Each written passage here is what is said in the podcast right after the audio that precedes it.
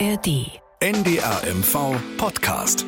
Dorf, Stadt, Kreis. Starke Geschichten aus dem Norden. Mit Annette Ewen. Der Notruf Feuerwehr und Rettungsdienst. Wo ist der Notfallort? Ja, Teamwork ist ein essentieller Teil. Achtung, Alarmeinsatz für B-Dienst. Löschfahrzeug 1. Ja, es war jetzt eine, ein Einsatz, der halt mit nicht so gutem Ende ausgegangen ist. Die Person ist leider verstorben. Hm, harter Tobak. Sie ahnen es vielleicht, Sie haben es vielleicht bemerkt, wir sind heute thematisch bei der Feuerwehr, bei der Berufsfeuerwehr und zwar in Schwerin. Und damit begrüße ich Sie zu Dorf, Stadt, Kreis. Wir nehmen uns Zeit für Hintergründe und machen das mit den Reportern und Reporterinnen aus unseren vier Regionalstudios in Mecklenburg-Vorpommern. Und heute mit Katinka Platner aus dem Mecklenburg-Studio in Schwerin. Hallo. Ja, hallo Annette Das- und alle, die uns zuhören. Ja, das erste Mal für uns beide. Ich freue mich sehr, dass du dir die Zeit genommen hast. Du hast einen Film gemacht, eine Nordreportage, der heißt, vielleicht magst du es selber sagen. Ja, 112, wenn jede Sekunde zählt. Genau, und dafür warst du ganz nah dran an den Feuerwehrleuten. Es soll heute aber jetzt nicht um den Alltag der Feuerwehr gehen. Den ähm, können Sie zum Beispiel ein bisschen nachvollziehen, wenn Sie die Folge 117 von Dorf, Stadt, Kreis hören. Da haben wir ausführlich gesprochen über die Probleme der freiwilligen Feuerwehren zwar, aber dennoch Feuerwehren. Die Folge, die können Sie übrigens in der App der ARD Audiothek hören, falls Sie den Podcast nicht sowieso gerade über diese App hören. Also, heute geht es darum, wie so ein Film entsteht. Denn immer wenn es um Polizei- oder Feuerwehrreportagen geht, dann sind die Filme bei Ihnen wahnsinnig beliebt. Sodass wir gesagt haben, wir können doch eigentlich mal darüber sprechen, was hinter den Kulissen passiert. Und das machen wir heute mit Katinka. Du warst eine Woche, also fünf Tage meine ich waren das, ne? Ja, genau. Genau, da warst du bei der Berufsfeuerwehr in Schwerin, also in der Leitstelle. Bei den Einsätzen bei der Feuerwehr wart ihr auch dabei und mit dem Rettungswagen seid ihr auch gefahren, ne? Genau, richtig. So, und wir sprechen heute also über alles von Anfang bis Ende, von der ersten Idee für diesen Halbstünder, die erste, der erste Anruf bei der Feuerwehr und alles, was dazugehört. Also Sie bekommen praktisch ein Behind the Scenes heute hier bei uns. Warum hast du diesen Film denn überhaupt gemacht? Ich meine, Feuerwehr und Rettungswagen und so weiter, das gibt's ja immer. Ja, das stimmt. Tatsächlich haben wir uns schon Ende letzten Jahres äh, hatten wir die Idee, beziehungsweise eine Kollegin von mir. Da gab es einen Vorfall in Rostock, wo angeblich ein Rettungswagen erst nach wiederholten Anrufen losgeschickt worden ist. Und meine Kollegin hat sich dann die Frage gestellt, was passiert eigentlich genau, wenn man die 112 wählt? Ne? Wie läuft das alles ab? Und dann kamen noch die Übergriffe in der Silvesternacht Berlin ähm, auch noch dazu auf die Rettungskräfte und, und Einsatzkräfte. Und da war halt die nächste Frage, woher kommt das eigentlich, dass anscheinend immer mehr Menschen immer weniger Respekt vor deren Arbeit haben? Und das waren so die Gründe, warum wir dieses Thema umsetzen wollten. Und wie lange hat's dann äh, gedauert vom ersten Anruf bis zum ersten Dreh? Das war wahrscheinlich ein bisschen, ne? Ja, genau. Das hat drei Monate fast gedauert. Ähm, also Anfang Januar habe ich dann eine schriftliche Anfrage gestellt. Ähm, Direkt mit den, äh, wir wollen eine halbe Stunde, also wir wollen Ihnen richtig auf die Finger gucken. Ja, genau. Also, dass wir das wirklich ganz ausführlich machen wollten. An den Leiter des Jetzt Achtung, Behördendeutsch, Fachdienstes Feuerwehr und Rettungsdienst. Also die sind ja hier Schwerin unterstellt, also es ist quasi eine Behörde. Ähm, dann gab es eine Woche später ein Treffen, da war ich schon mal überrascht, dass die da sehr offen waren. Ähm, habe eben aber auch geschildert, warum wir diesen Film machen wollen. Ja. Und das fanden sie wohl gar nicht so schlecht. Und dann gab es ein Treffen mit allen sag ich mal jetzt Chefs oder Führungskräften der Berufsfeuerwehr und mir und ähm, ja, das war auch so eine vertrauensbildende Maßnahme, ne, dass die mich auch mal kennenlernen. Das haben wir ja sonst bei kürzeren Filmen nicht so, dass man da so einen großen Aufwand betreibt, aber in, in dem Fall haben wir das eben schon gemacht. Dann gab es noch eine Vorbesichtigung mit dem Kameramann Ja. und dann Drehtermin war dann tatsächlich erst äh, im März, am 8. März. So, dann hattest du alles organisiert, äh, hattest deine Termine ausgemacht, äh, Drehtermin und so weiter und hattest auch Protagonisten. Das ist jetzt unser, äh, unsere Berufssprache, das sind praktisch unsere Hauptdarsteller, ne? also die, um die sich die Geschichte dreht. Normalerweise hat man eigentlich, würde ich fast sagen, kennt man alle Protagonisten, hat sich mit denen verabredet, schon mal mindestens mal telefoniert. Bei dir war das aber ein bisschen anders, hast du mir erzählt. Erzähl mal. Ja, genau. Wir hatten nämlich eigentlich nur eine feste Protagonistin, das war die Lisa Stolle, in der, die haben wir auch schon gehört am Anfang, die die Notrufe entgegennimmt in der Leitstelle. Und bei der Feuerwehr hatten wir aber noch niemanden. Und wir kamen also dahin zum Appell morgens 6.45 Uhr. Und da sagte mein Kameramann da irgendwie, also Matthias heißt der Kameramann, Ja. ähm, wen nehmen wir denn jetzt? Und dann habe ich gesagt, ja, müssen wir jetzt erstmal gucken. Und das war dann wirklich einerseits Glück, weil die beiden die es dann nachher geworden sind, André und Alex, waren an dem Tag sozusagen Angriffstrupp. Das heißt, die waren immer ganz vorne mit dabei. Mhm wenn die Feuerwehr ausgerückt ist.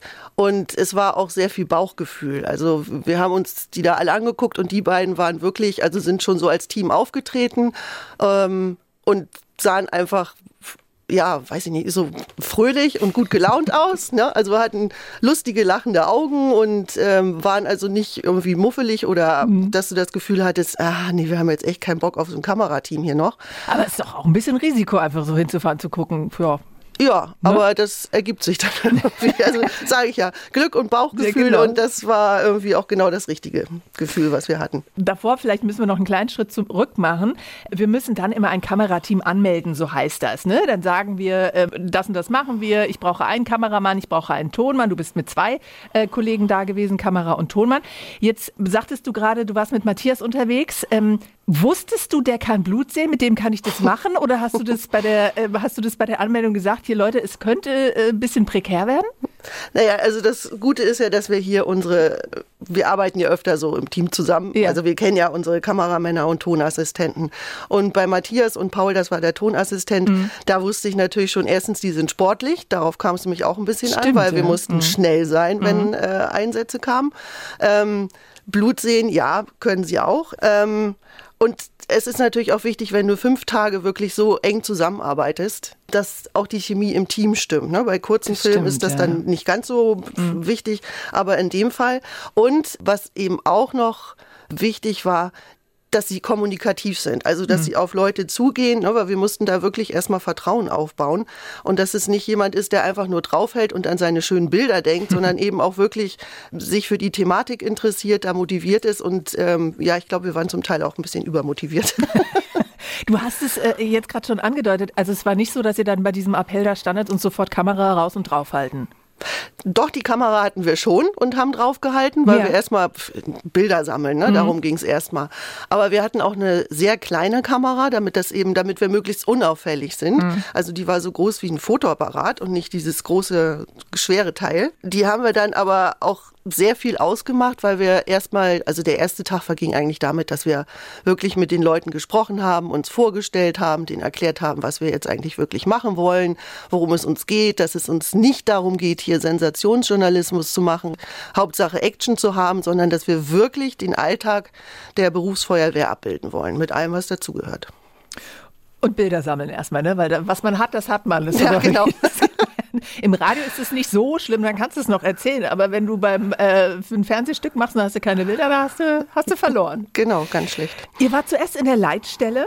Du korrigierst mich übrigens immer, wenn ich Sachen falsch sage. Ne? Ich mhm. weiß, die, die Terminologie, die ist manchmal ein bisschen, ja, ja. Äh, ne? so im Mach Alltagsdeutsch ich. nicht ganz korrekt. Aber Leitstelle stimmt, ne? Das stimmt. Erzähl mal, wie ist es da? Wie sieht es da aus? Wie ist da die Atmosphäre? Also vielleicht hilft es für die, die den Film nicht gesehen haben, ähm, mal zu beschreiben, wie das Gelände überhaupt aussieht, mhm. wo die sitzen. Du hast also rechts einen Trakt, da sitzt die ähm, Feuerwache, links einen Trakt, da sitzt äh, die Rettungswache und in der Mitte quasi als verbindendes Element ist die Leitstelle. Die sieht auch aus wie so eine ja, Schiffsbrücke oder sowas. Mhm, okay. ne? Also da ist schon rein symbolisch sieht man schon die Aufteilung mhm. da. Ne? Also da landet alles zuerst und von da wird es koordiniert. Ne? So, und ja, im Prinzip waren wir tatsächlich überall. Also in der Leitstelle stehen halt lauter Monitore, es sitzen bis zu sechs Leute da und äh, ja, es klingelt halt ständig, leuchtet ein rotes Lämpchen und es kommt ein Gong und dann, dann bearbeiten sie halt die Notrufe. So.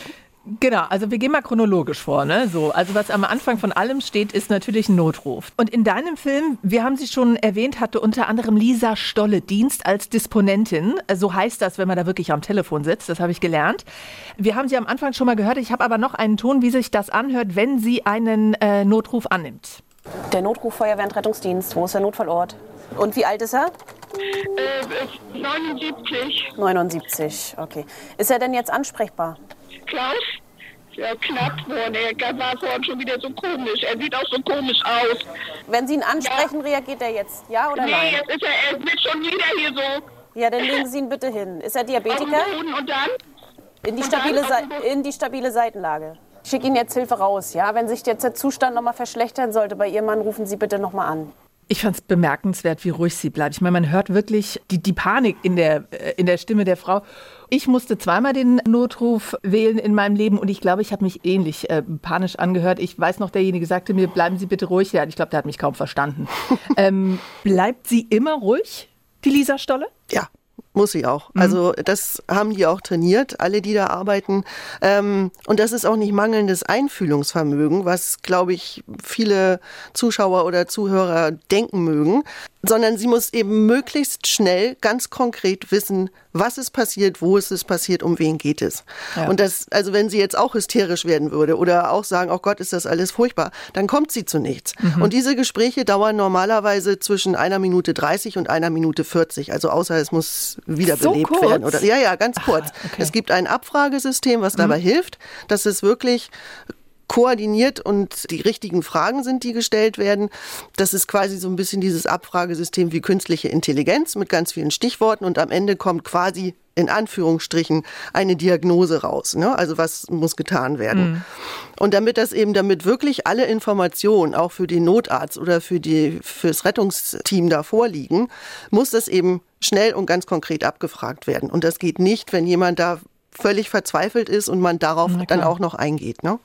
Wie viele Notrufe gehen denn da so ein am Tag? Mm, ja, das ist unterschiedlich, also auch nach Tages- und Nachtzeit und am ja. Wochenende nachts ist es meistens mehr. Mhm. Da ruft dann ein anderes Publikum an. ähm, an manchen Tagen also sind es tatsächlich bis zu 1000 Anrufe aus dem gesamten Einsatzgebiet. Wahnsinn. Aber das, ja, aber das Einsatzgebiet ist auch wirklich riesig groß. Ne? Es ist flächenmäßig das zweitgrößte in Deutschland. Okay. Also es geht so vom, vom Schalsee im Nordwestmecklenburg bis zur Elbe. Mhm. Der Kreis Ludwigslust-Parchim gehört dazu. Also die gesamte Leitstelle hat so eine Verantwortung oder über ein Gebiet von 7000 Quadratkilometern und knapp 500.000 Menschen. Also von daher, dadurch relativiert sich die Zahl mhm. ein bisschen. Und es sind auch ähm, Krankentransporte dabei ne? oder technische Hilfle Hilfsleistung an die Feuerwehr durch die Polizei, also Scheinwerfer aufstellen oder sowas. Mhm. Also nicht jeder Anruf ist ein klassischer Notruf. Da sind wir auch schon bei einem wichtigen Thema. Die Leute, die rufen ja auch oft wegen Kleinkram an. Äh, die Disponenten in deinem Film, die haben erzählt von, da sitzt eine Taube auf dem Balkon.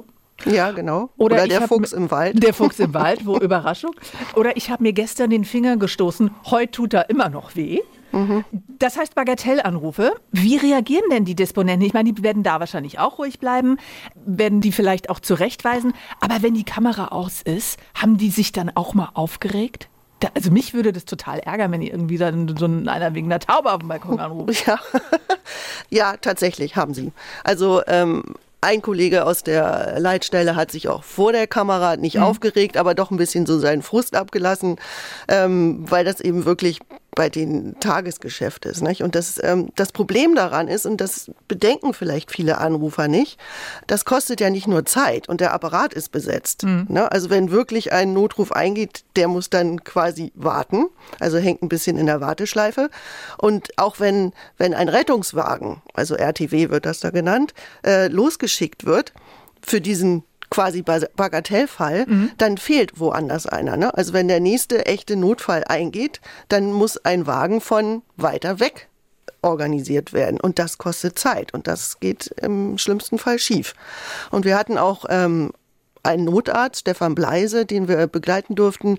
Und der hat das, glaube ich, stellvertretend für die meisten beim Rettungsdienst und in der Notaufnahme, auch in der Notaufnahme, sehr gut zusammengefasst. Ich wünsche mir so ein Fach in der Schule wie Lebensbewältigung. Was tue ich, wenn ich mir in den Finger schneide? Was tue ich, wenn mein Kind Fieber hat? Ich glaube, dass der Bürger einfach grundsätzlich geschult darin werden muss, wie kann ich mir selbst helfen, bevor ich gleich die ganze große Kette in Gang setze. Ja, also ich glaube, genau so denken die meisten da in der Leitstelle und auch beim Rettungsdienst. Nicht? Und es mhm. ist übrigens ein Trugschluss zu glauben, man würde in der Notaufnahme schneller drankommen, äh, wenn man mit dem Rettungswagen eingeliefert wird. Also in der Notaufnahme wird auch nochmal sortiert und man kann dann durchaus zehn Stunden warten. Also es bringt nichts. Also wenn es ein richtiger Notruf ist, dann wird Alarm ausgelöst und wenn es ein Feuerwehreinsatz ist, dann fahren die Wagen los.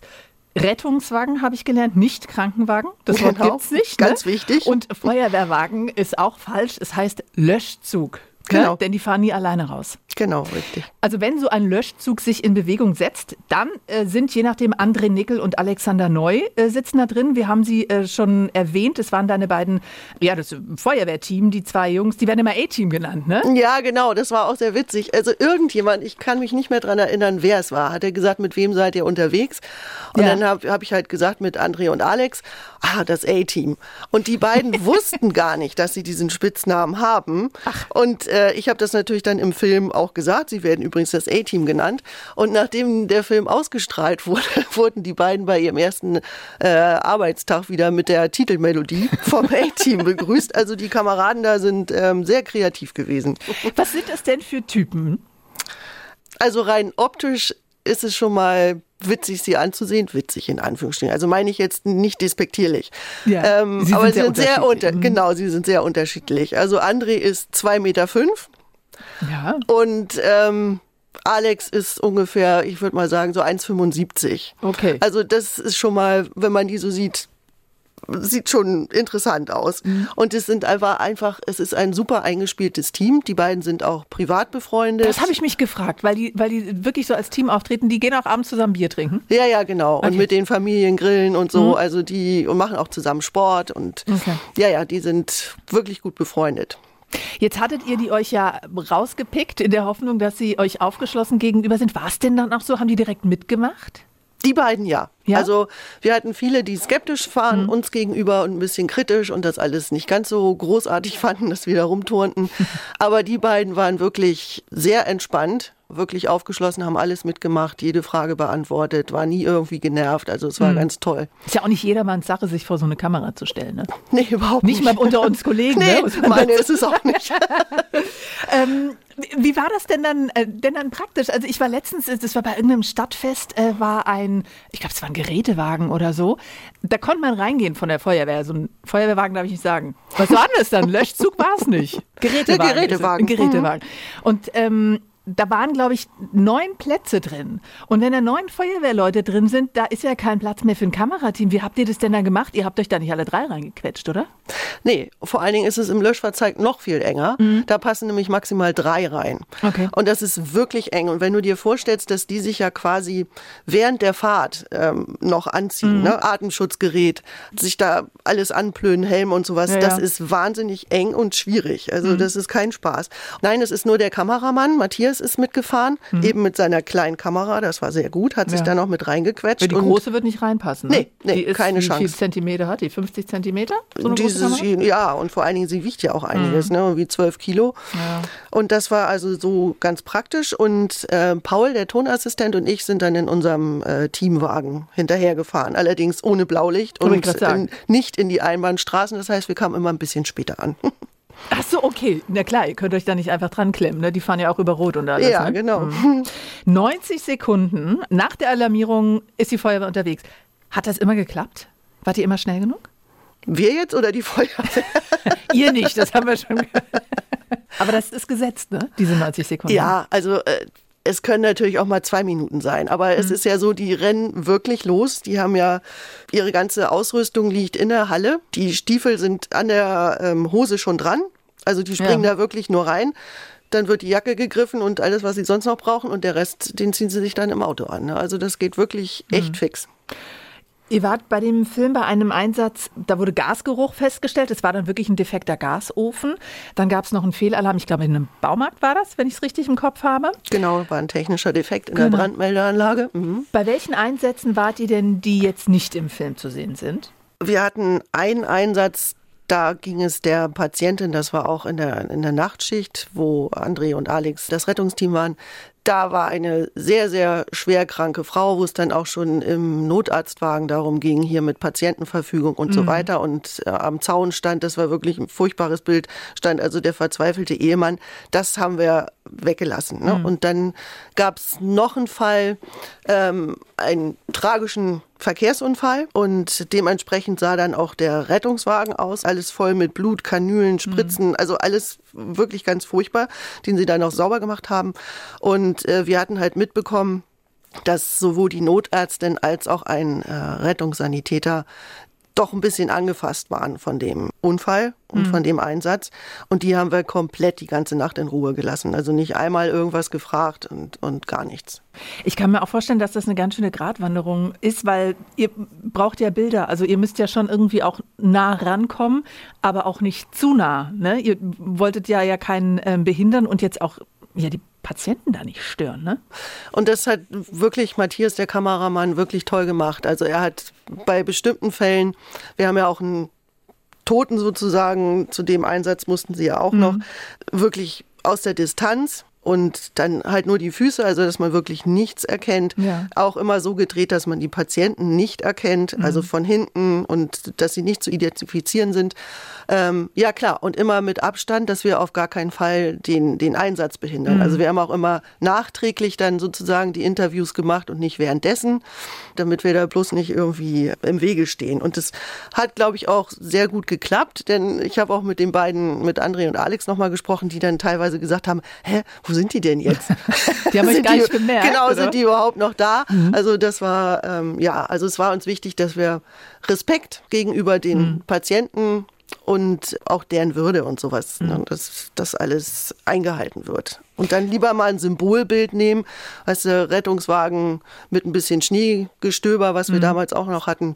Da kann man sich dann auch ein bisschen drüber retten. Du hast gerade diese beiden Situationen geschildert, wo der verzweifelte Mann am Zaun stand und dann der tödliche Verkehrsunfall. Gab es da auch mal Situationen, ähm, wo du geschluckt hast? Ich denke da ganz konkret an die Situation, die du auch gerade beschrieben hast, als André Nickel und Alexander Neu nach zwölf Stunden die Feuerwehrschicht wechseln, dann wechseln die in den Rettungsdienst und die erste Aufgabe war, diesen blutigen Rettungswagen sauber zu machen. Das fand ich als Zuschauerin schon, dachte ich mir, oh, hm. Du nicht?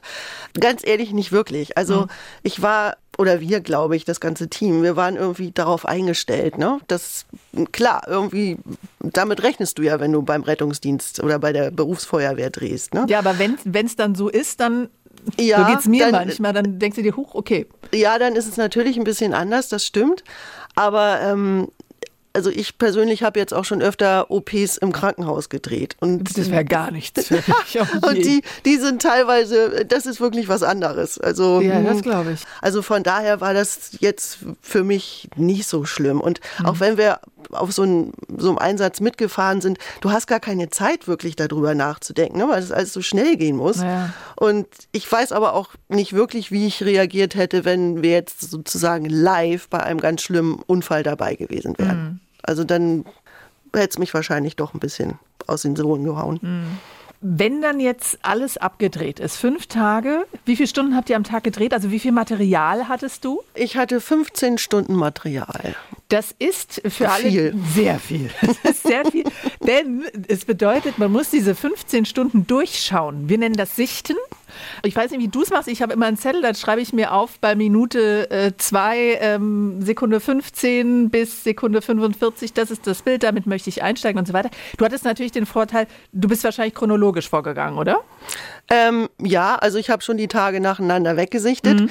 und das dauert eben. Ne? Das also dauert. das ist das, was wirklich am längsten dauert. Du musst ja wirklich, du kannst es nicht einfach so durchspulen, weil du weißt nie, wann wer irgendwas Tolles sagt. Ne? Also mhm. du musst dir wirklich, wir hatten ja auch GoPros, also diese ganz kleinen Kameras, die hatten wir auch im Führerhaus sozusagen und überall auch noch festgemacht. Das musst du dir auch noch alles anhören. Und du kannst eben nicht genau. so schnell durchschatteln, durchspulen. Nee, nee, da kann man nicht vorspulen. Da muss nee, man genau, das, ganz anhören, das musst ja. du dir leider ganz anhören, mhm. genau. Wie lange hast du denn da gesichtet? Eine Woche. Die eine Woche wirklich. alles nochmal angeschaut. Da brummt dir doch der Kopf irgendwann, oder? Ja, und die Augen brennen. Aber es war ja trotzdem so, ich war ja nach wie vor irgendwie auch so, ja, wie nennt man das jetzt, so begeistert mhm. von, von dem, was wir da miterleben durften. Mhm. Von daher war das jetzt nicht ganz so schlimm. Also es hat auch Spaß gemacht, das alles nochmal sozusagen mitzuerleben. Also du bist auch im Tunnel dann, ne, wenn du das eine Woche mhm. machst? Komplett. Ich habe nichts mitgekriegt. man sagt, so habe ich es mal gelernt, pro Minute Film braucht man eine Stunde im Schnitt. Heißt, du hast 30 Stunden dann nochmal geschnitten? Nee, es war ein bisschen mehr. Also wir haben acht mhm. Tage geschnitten. Ja. Äh, acht Tage ah, siebeneinhalb Stunden. Weil du musst ja auch bei so einem langen Film brauchst du ja eine Struktur. Also ich kann mhm. ja nicht das chronologisch einfach so abbilden oder als Film zusammenfügen, sondern du musst, die Bilder müssen ja irgendwie montiert werden, wo ich auch einen ganz tollen Cutter, also der, der das geschnitten hat, Martin, mhm. hatte. Und das ist auch wieder so eine Teamarbeit, ne? wo er dann auch sagt, naja, nee, und hier, die Situation ist irgendwie stärker als die und mhm. dann nochmal umtauschen. Und das muss ja dann auch irgendwie einen roten Faden, die ganze Geschichte haben. Und das hat es natürlich nicht, wenn du einen Tag nach dem anderen drehst, dann hast du keinen roten Faden. Ja. Und das musst du erstmal auch zusammenfügen und das braucht auch seine Zeit. Also wir haben es am Anfang mit so gelben Post-it-Zetteln gemacht. Ne? Also wir ja. fangen damit an und dann mhm. machen wir, dass es quasi parallel passiert in der Leitstelle das, während die Feuerwehr das macht mhm. und dann fährt der Notarztwagen raus. Also erstmal wirklich diese Struktur und dann kannst du es auch nochmal umdrehen und bestimmte Teile dann wieder verschieben. Ja, also Wie? ja, der Cutter ist wahnsinnig wichtig. Hast du entschieden, welche äh, Situationen reinkommen oder hast du das zusammen mit dem Cutter? Weil der, also ich kenne das, dass die das Material dann auch schon mal quer gucken, um zu gucken, okay, was erwartet mich?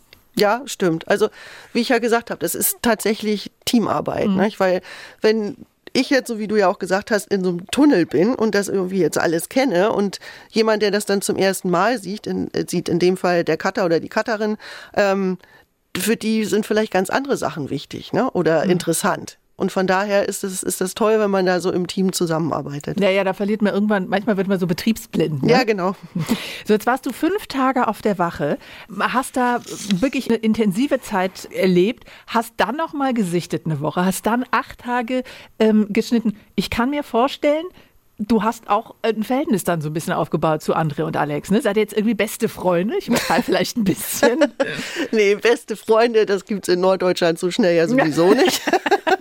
Das dauert hier ja das mal ein dauert bisschen mehr, länger. länger als fünf Tage. Ja. ja. Aber es war wirklich so, dass also mein Team jetzt, Matthias und Paul mhm. und ich, dass wir beide gesagt haben, oh, die fehlen uns irgendwie. Also weil du so fünf Tage voll Adrenalin und immer mit denen da irgendwie zusammen bist. Mhm. Ähm, ja, und dann fällst du quasi so ein bisschen in so ein Loch, ne? Buff, jetzt ist es vorbei, schade.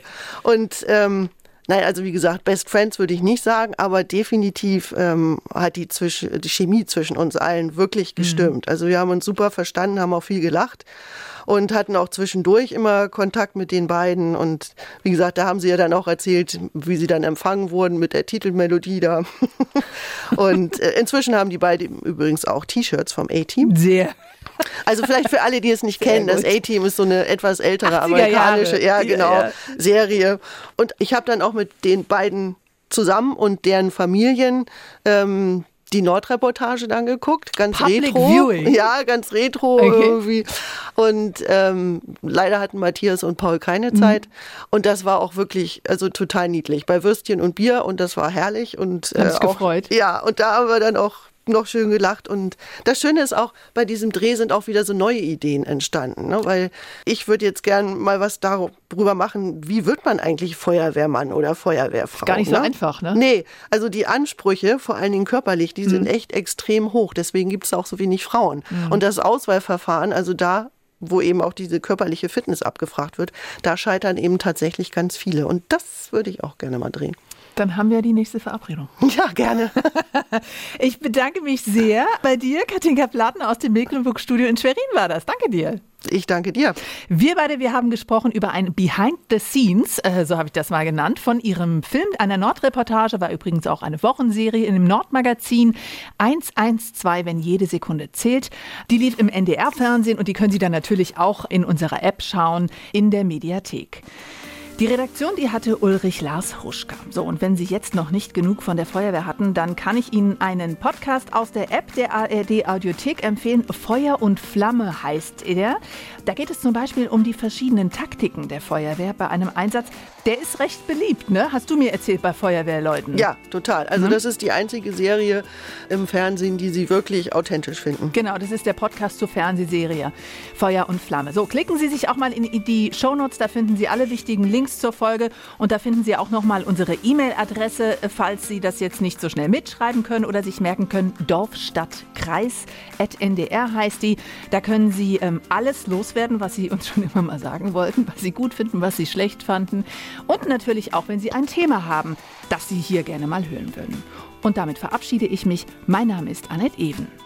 Mehr Information, mehr Hintergrund, mehr Glaubwürdigkeit. NDR MV Podcast. Dorf, Stadt, Kreis. Starke Geschichten aus dem Norden. Jetzt abonnieren in der ARD Audiothek.